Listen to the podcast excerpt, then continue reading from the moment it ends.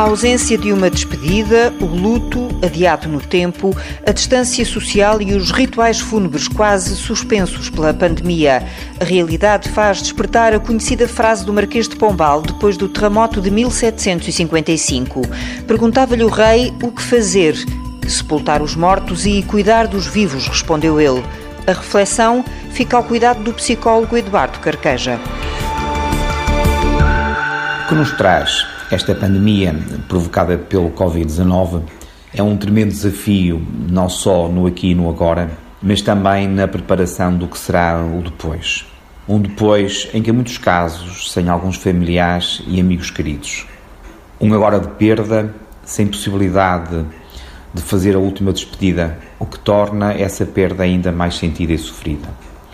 É o antagonismo do que há poucas semanas se vivia em momentos de morte Preconizava-se a presença dos familiares juntos, junto de quem vivia o seu tempo de morrer. Incentivava-se a dimensão afetiva presencial. Hoje dizemos, por amor, não venha. Naturalmente, tudo se torna mais solitário. É importante que os familiares não se sintam culpados, nem encontrem uma culpabilidade externa, nomeadamente no sistema de saúde ou nos seus profissionais.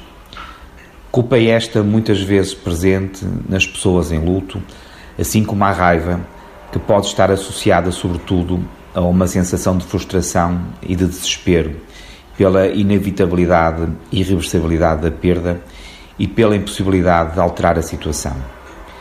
Sentimentos de impotência também podem fazer parte desta panóplia de emoções e sentimentos dispersos no interior afetivo de cada um de nós. Os próprios rituais fúnebres, tão importantes enquanto expressão de solidariedade e partilha de emoções e sentimentos, numa dimensão social e comunitária, estão agora impedidos de se realizarem. Sabemos as consequências atuais, com o agravamento da tristeza dos familiares, de um maior sentir a perda e mais contenção nas expressões de sentimentos e emoções.